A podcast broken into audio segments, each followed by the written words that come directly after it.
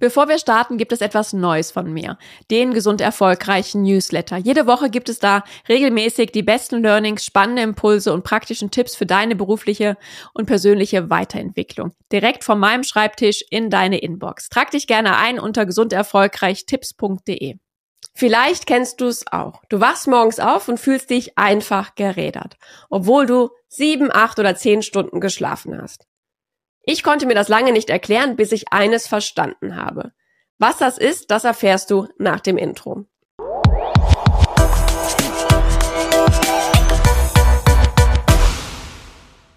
Hallo und herzlich willkommen zum Gesund Erfolgreich Podcast. Dein Leadership Podcast für mehr Energie, Erfolg und Lebensqualität. Ich bin Sarah Potempa und ich freue mich sehr, dass du heute wieder dabei bist. Und du hörst es vielleicht, ich bin ein bisschen erkältet, aber das hält mich nicht davon ab, diese Folge heute mit dir zu machen. Denn es geht auch um einen ganz wichtigen Aspekt, eine wichtige Kraft- und Energiequelle für dich und für deine mentale und körperliche Gesundheit. Und das ist der Schlaf. Denn vielleicht kennst du es eben auch, dass du morgens aufwachst und dich einfach wie gerädert fühlst. Das Gefühl hast, nicht erholt zu sein, sondern einfach nur noch erschöpft und müde. Du hast das Gefühl, als wenn ein LKW quasi über deinen Körper gefahren ist. Es fühlt sich nicht gut an. Ich kenne diese Morgen auf jeden Fall sehr gut. Und das liegt nicht nur daran, dass es eine Phase in meinem Leben gab, wo ich eben meine zu viel Arbeit mit weniger Schlaf kompensiert habe. Ich habe hier schon mal in dem Podcast darüber berichtet, sondern dass es auch in einer Lebensphase war, wo ich auch mit extra die Zeit genommen habe, mehr auf mich zu achten, mehr auf einen gesunden Schlaf auch zu achten, mir die Zeit zu gönnen, um mich hier wirklich zu erholen. Und es gab eben diese Tage, wo ich morgens eben nicht energiegeladen aus dem Bett gesprungen bin, sondern mich eben gerädert gefühlt habe. Und wenn ich ehrlich bin, noch müder und noch erschöpfter als am Tag davor. Und irgendwie konnte ich es mir nicht erklären. Denn es gab keine Logik für mich, offensichtlich. Und ich mag irgendwie logische Dinge, ich mag irgendwie Sachen durchzudenken und für mich irgendwie, ja, ein Zusammenhänge zu erkennen.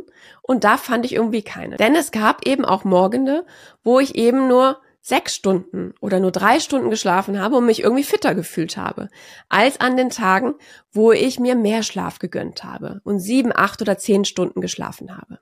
Und ja, auf meinem Weg, wo ich sehr viele Dinge ausprobiert habe, sehr viel eben auch über Self-Care, über mentale Gesundheit gelernt habe, auch eben in meinen Coaching-Ausbildungen, bin ich eben auf eine für mich wichtige Erkenntnis gestoßen. Und daher ist es mir so wichtig, das heute mit dir auch zu teilen, damit du das eben auch in deinem Leben umsetzen kannst. Und die Erkenntnis ist, dass ja immer davon gesprochen wird, dass die optimale Schlafdauer zwischen sechs und neun Stunden liegt. Und das Schlechteste, was du machen kannst, ist meine Erkenntnis, dass du acht oder sieben Stunden schläfst. Warum? Das will ich dir jetzt verraten. Denn ein Schlafzyklus sind anderthalb Stunden, das heißt 90 Minuten. Das kann jetzt ein bisschen abweichen, ein paar Minuten, aber grundsätzlich sind es 90 Minuten. Und in diesem Schlafzyklus durchlaufen wir vier unterschiedliche Phasen. Wir starten mit der Einschlafphase, gehen dann über in die leichte Schlafphase und kommen dann zum Tiefschlaf, wo sich unser Körper, unsere Muskeln regenerieren können. Und dann geht es weiter in die REM-Schlafphase. Vielleicht hast du schon mal davon gehört, Rapid Eye Movement Phase. Das kennzeichnet sich häufig eben auch dadurch, dass eben unsere Muskeln vielleicht noch manchmal so zucken oder dass sich unsere Augenlider so ein bisschen bewegen. Ich konnte das früher mal ganz gut bei unserem Hund beobachten, der dann sich immer etwas gemütlich gemacht hat vor unserem Kamin und dann, ja, plötzlich hat sich so eine Pfote bewegt oder die Augen oder irgendetwas und es hat so wunderbar gezuckt. Und in dieser Phase werden alle Informationen, die wir gewinnen, alle Erkenntnisse verarbeitet in unserem Gehirn. Und das sind genau diese 90 Minuten. Und wenn du bei YouTube diesen Podcast auch als Videopodcast siehst, dann blende ich das hier auch gerne ein. Und so setzt sich der Schlaf in der Nacht aus den verschiedenen Schlafzyklen zusammen. Die ersten 90 Minuten, dann die weiteren, nochmal weitere 90 Minuten und so weiter. Und am Anfang der Nacht sind die Tiefschlafphasen noch länger, da dann einfach der Körper und die Muskeln regenerieren können und im Laufe der Nacht nehmen dann einfach die REM-Schlafphasen zu. Und vielleicht hast du jetzt schon so eine kleine Idee, woran es liegen könnte, ob du dich morgens gerädert fühlst oder eben energiegeladener aufwachst. Und das sind diese 90 Minuten. Das heißt, wenn du deinen Wecker innerhalb dieser 90 Minuten stellst und zum Beispiel mitten in der Tiefschlafphase geweckt wirst, dann wirst du eben dieses matte und energielose, geräderte Gefühl haben häufig. Das heißt aber, wenn du nach genau diesen 90 Minuten, wenn du gerade wieder sowieso in dieser leichten Schlafphase bist, bevor es in den nächsten Zyklus geht, aufwachst, dann wirst du viel energiegeladener sein und dieses geräderte Gefühl bleibt aus. Und das Gute ist, und das ist ja auch das, was ich erlebt habe, aber es mir gar nicht erklären konnte, weil es für mich einfach nicht logisch war. Das heißt, selbst wenn du weniger schläfst, aber diese 90-Minuten-Regel einhältst, wirst du mehr Energie kurzfristig zumindestens haben an diesem Morgen, als wenn du, sagen wir mal, sieben oder acht oder zehn Stunden geschlafen hast, aber eben genau in dieser Tief- oder REM-Schlafphase geweckt wirst. Und Daher ist mein Tipp, achte auf diese 90-Minuten-Regel. Und ich finde, das ist ein Tipp, der sehr einfach in der Praxis umzusetzen ist. Und du kannst dabei von zwei Seiten rangehen. Ich habe jetzt für mich herausgefunden, dass meine optimale Schlafdauer siebeneinhalb Stunden sind. Und es kommt genau auf diese 90 Minuten eben an.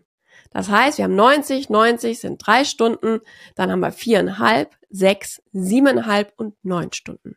Wenn du das so ein bisschen im Blick hast, kannst du jetzt eben entweder dir überlegen, wann möchtest du ins Bett gehen und was heißt das dann, wann ich mir morgens meinen Wecker stellen soll. Oder umgekehrt, wenn du sagst, okay, du hast einen Termin um acht oder neun Uhr, überlegst du dir halt, okay, wie viel Zeit brauche ich für die Anreise, wie viel Zeit möchte ich mir morgens geben.